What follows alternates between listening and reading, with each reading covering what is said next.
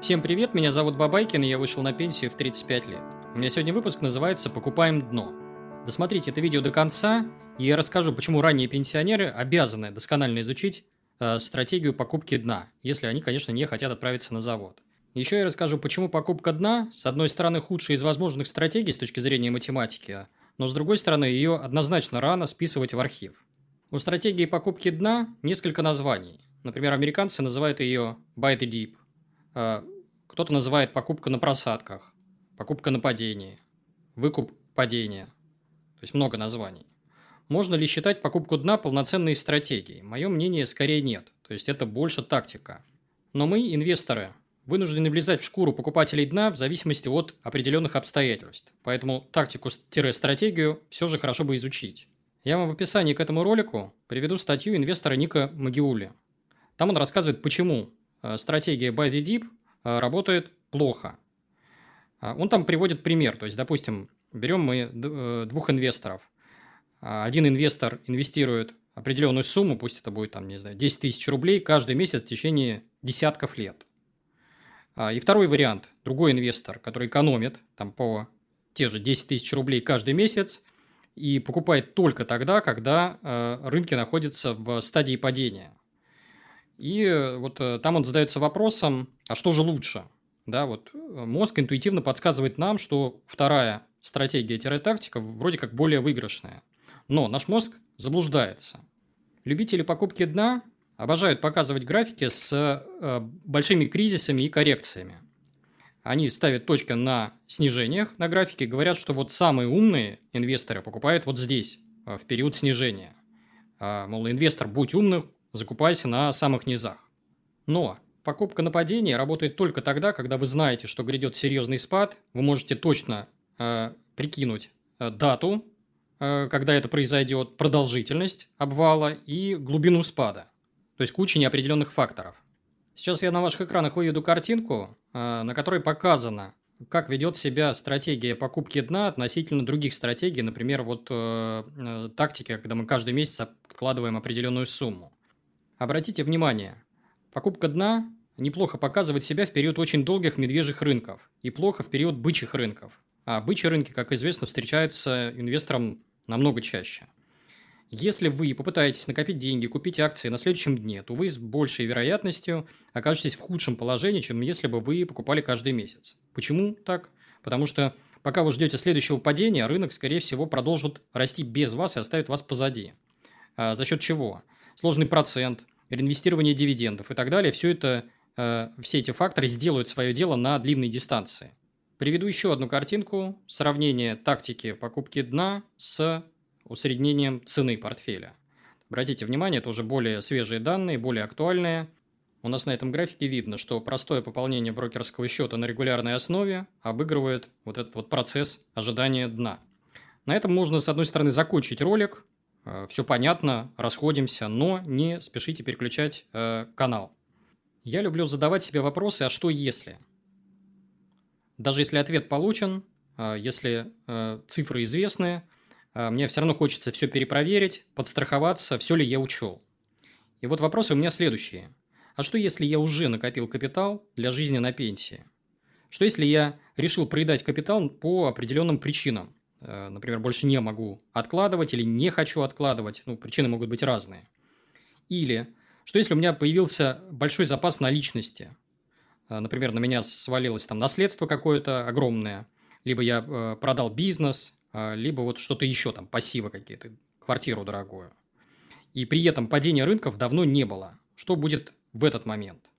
Не будет ли у меня такого, что я выйду на пенсию в 35 лет, а отправлюсь на завод уже в 36 лет?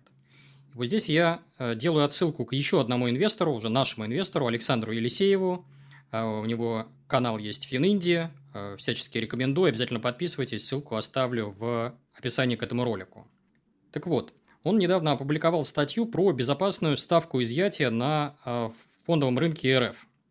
И рассмотрел разные годы. 2003 год, 2004, 2005, 2006, 2007 и прикидывал, что будет, если инвестор выйдет с солидным капиталом на пенсию именно вот в эти годы.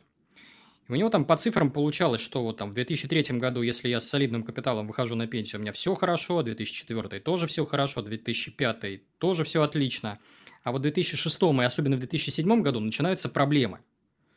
И проблемы следующие, что если я начинаю изымать из капитала какую-то приличную сумму, к примеру, там, я не знаю, 7-8%, а, то я рано или поздно приду к тому, что я просто проем весь свой капитал. Главный вывод из этой статьи а, нужно следить за очень важным параметром. Насколько быстро после начала жизни на доход от капитала мы э, встречаем падение акций. Чем дольше, соответственно, тем лучше. Если в годы падения мы начинаем изымать из капитала слишком много, то рано или поздно мы просто его проедаем полностью. И этим фактором нельзя пренебрегать. А плохо, когда я выхожу на пенсию и наступает кризис. И хорошо, если все кризисы пришлись на стадию накопления – я это понимал еще года три назад, даже без расчетов, то есть на уровне чуйки, на уровне интуиции. Э, я понимаю, что если бы я вошел всем своим капиталом в рынок в 2007 году, то я бы сейчас э, быстро проел бы весь свой портфель и отправился на тот самый э, завод. Именно поэтому в 2018 и 2019 году я очень осторожничал. А моей целью стало не нарваться на тяжелый кризис в момент, вот когда я непосредственно выхожу на пенсию. Здесь я попробую вернуться в прошлое и рассказать вам о том, как я встречал кризис 2020 года, вот тот самый ковидный. А, я начал к нему готовиться а, еще в 2018 году. Тогда рынок был на подъеме. С точки зрения капитала я уже был готов к выходу на пенсию, но все еще боялся. А, почему? Потому что э, последний кризис в мире был аж в 2008 году, в РФ кризис был в 2014 году, то есть мы давно не падали. У меня тогда в портфеле было около миллиона долларов, и портфель размещен был в основном в жилом бетоне. Однушки я сдавал. А доходность бетона меня категорически не устраивала. А акции и облигации манили своей простотой, удобством, более высокими денежными потоками, более высокой доходностью на длинной дистанции. То есть я понимал их преимущества. Но еще я понимал, что если я размещу весь свой портфель в бумажных активах, то рискую словить очень сильную просадку. А как я в то время действовал? я решил продать все свои однушки и начал потихоньку, э, постепенно обменивать их э, в первую очередь на ОФЗ и во вторую очередь на акции. Последняя однушка у меня была продана в 2019 году. Далее я просто ждал. Сидел в коротких облигациях, ОФЗ у меня тогда были. А суммарная доля в портфеле была сильно больше э, акций. То есть, э, в пике это, по-моему, что-то у меня было 80 или даже 90% я э, в ОФЗ хранил. А купонов мне более или менее хватало на жизнь, потому что они были даже выше, чем платежи вот по этим однушкам, то есть доходность была выше. Я пропустил всю финальную стадию роста в эти годы а, и немного завидовал коллегам, которые застали бурный рост «Газпрома» и других компаний. Но верил, что рано или поздно обвал все же наступит, и он таки наступил. Рынок сильно обвалился в 2020 году, я начал формировать свой портфель. А сейчас понимаю, что решение было правильным. А, и не заставило меня уйти вот на тот самый завод, которым пугают вот нас э, разные фин-модели. А, у меня до сих пор средние значения по многим бумагам ниже, чем текущие цены после обвала 2022 года. Например, «Газпром» у меня что-то в районе там, 170, «Роснефть» я по 300 брал. И по многим э, другим бумагам у меня вот схожие цифры. Следующая мысль. Мне очень нравится такое упражнение, когда я мысленно надеваю на себя шкуру других инвесторов – а, например, вот я себя представляю на месте американских инвесторов с солидным капиталом. Допустим, накопил я, не знаю, там 5, 10, может быть, 15 миллионов долларов.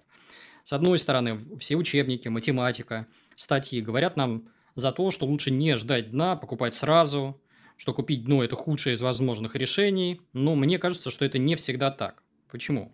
Вот я смотрю на показатели американских рынков. PE Шиллера индикатор Баффета зашкаливает, дивиденды микроскопические по многим бумагам. Окупаемость многих бизнесов десятки лет. На носу у них маячит гиперинфляция. Виден структурный кризис.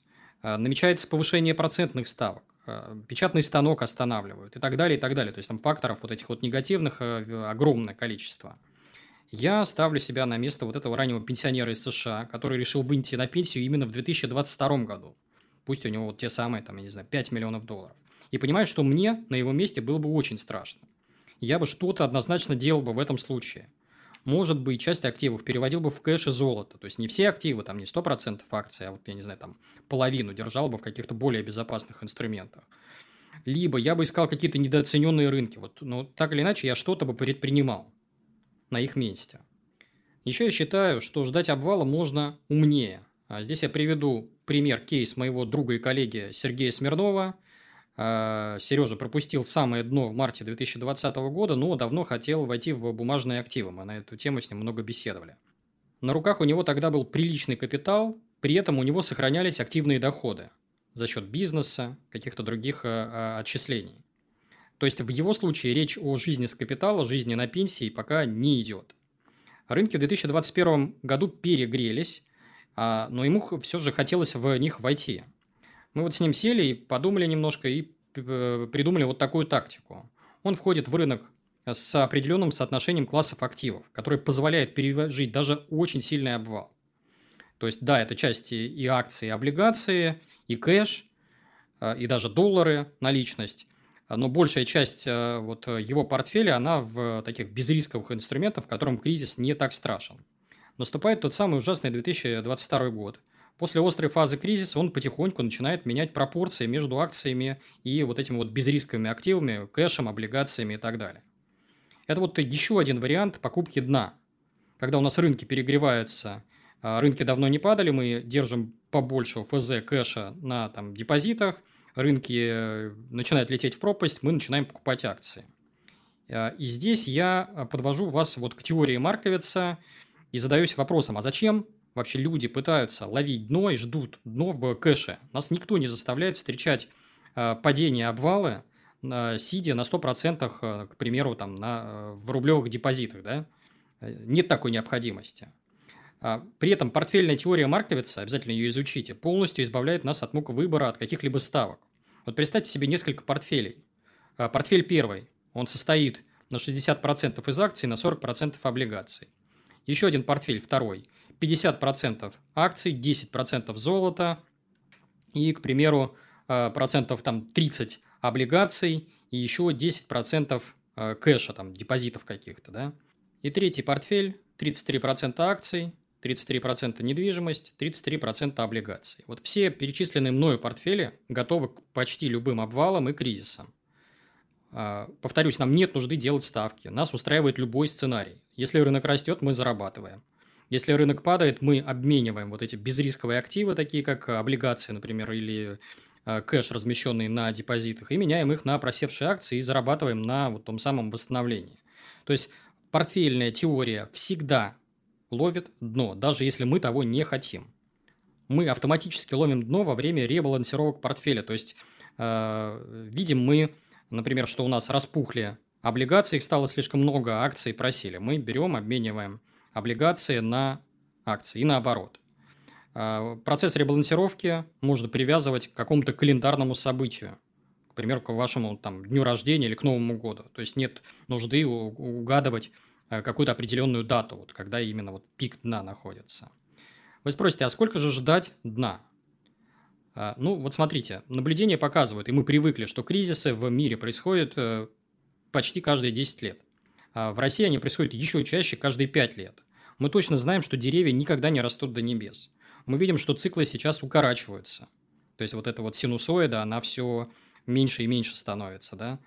А, я гарантирую вам, что на протяжении вашего э, инвестирования вы точно переживете несколько кризисов. Вам не придется ждать обвала десятилетиями. То есть, вот мой пример. У меня а, стаж инвестирования 14 лет, с 2008 года по 2022.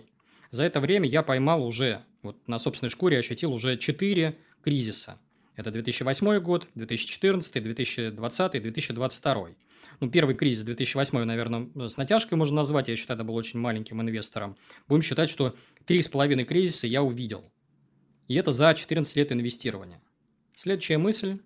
Я задаю себе вопрос, а зачем вообще ловить самое дно? Почему вот э, многие инвесторы пытаются вот этот пик падения угадать? Я не вижу в этом необходимости. Объясню почему.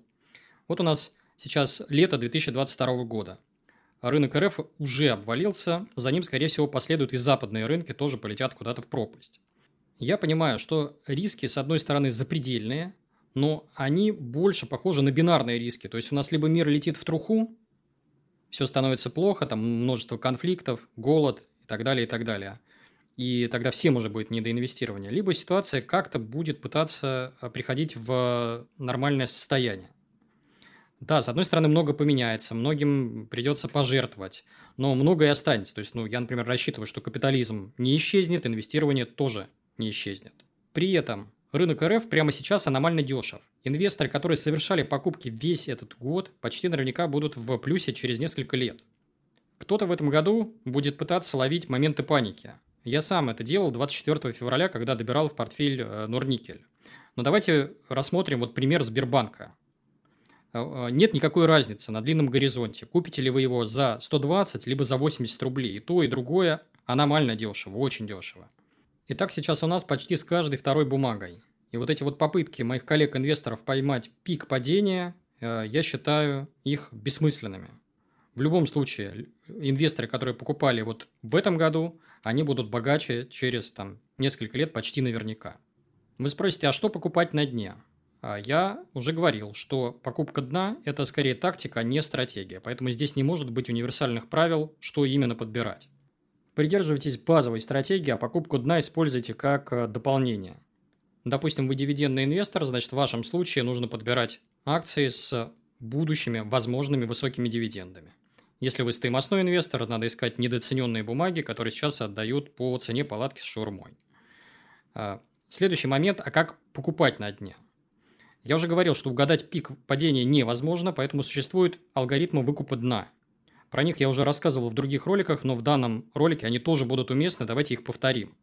Вариант первый, которому я придерживаюсь, это покупка лесенкой по уровням Мосбиржи. У нас обычно акции э, снижаются с широким фронтом, когда происходят там кризисы и коррекции. А, поэтому мы э, пытаемся купить дно всего рынка, а не какой-то отдельной бумаги.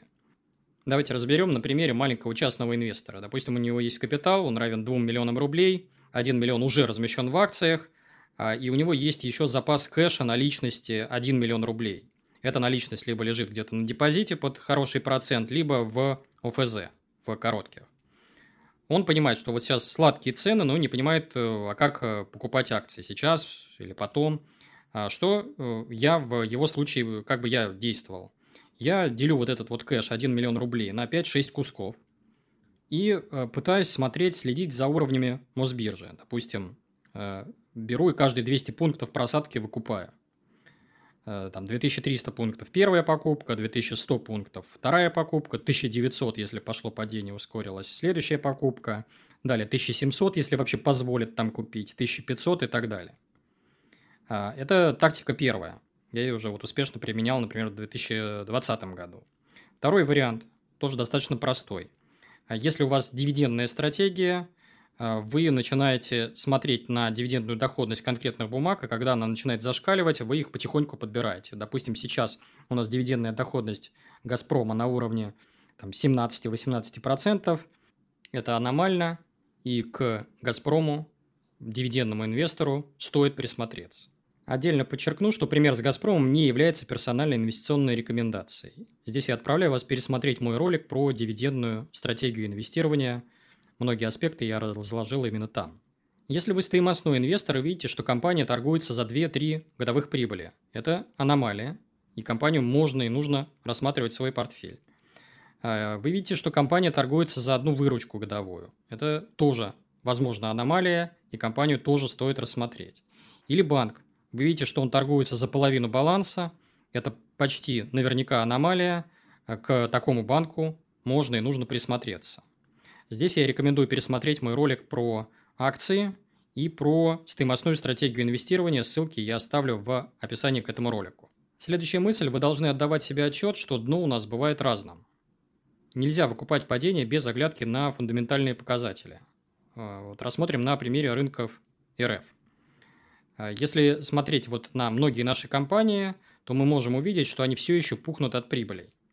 Последствия от санкций для многих бумаг не будут ужасными дыры в балансах банков, скорее всего, будут не такими катастрофическими. То есть, если просматривать вот индекс э, Мосбиржи, то здесь я не вижу каких-то угроз больших для инвестора. Но часто мои коллеги покупают точечные истории. Они видят, что цена компании рухнула, но не видят, что у компании нет перспектив. Выручка стагнирует или резко падает, прибыли нет. Э, какие-то другие показатели опустились ниже плинтуса. Ну, вот разберем такую бумагу, к примеру, это Аэрофлот. Здесь понятно, что покупка такой вот точечной истории, она может привести вас к потере капитала. Следующая мысль – как не пропустить рост. Да, конечно, на рынке есть те, кто вовремя продал на самых хаях в конце 2021 года. Полностью вышел в кэш, сидел на заборе и ждал. Но таких везунчиков исчезающе мало э, э, на уровне статистической погрешности. Чаще у нас бывает так. Человек готовится к катастрофе, пропускает весь рост, потом смотрит на уходящий поезд и кусает локти. Вот это для инвестора самый опасный вариант. Есть несколько групп инвесторов, которые периодически наступают на схожие грабли. Например, почти все держатели матрасных долларов. Или влюбленные в один класс активов. Только бетон, только золото. Я сам был в ряду таких инвесторов, когда весь 2014 год просидел в бетоне и потом кусал локти. А что общего у этих людей? Они делают ставку на один исход, на а, одно развитие событий. А, я не знаю ничего более универсального, кроме диверсификации по разным классам активов. Плюс э, жесткое правило ребалансировки раз в какой-то промежуток, например, один раз в год. Такой подход избавит вас от необходимости делать ставки, и вы никогда не будете пропускать рост. Давайте подведем итоги.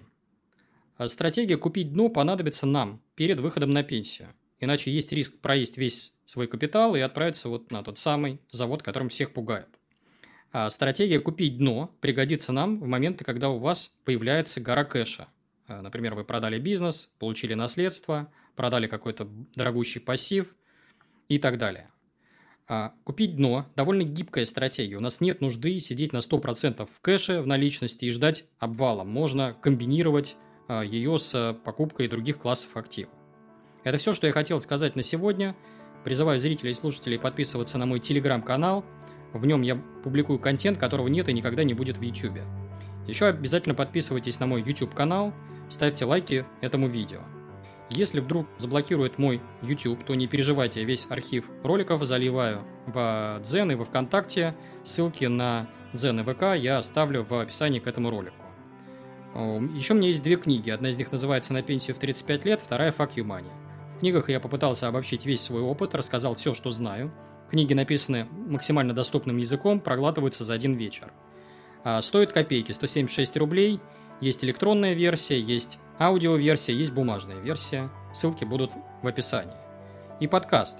Как вы знаете, YouTube теперь заставляет смотреть видео с включенным смартфоном. Для удобства подписчиков я заливаю дорожку всех своих выпусков в, на подкаст-платформы.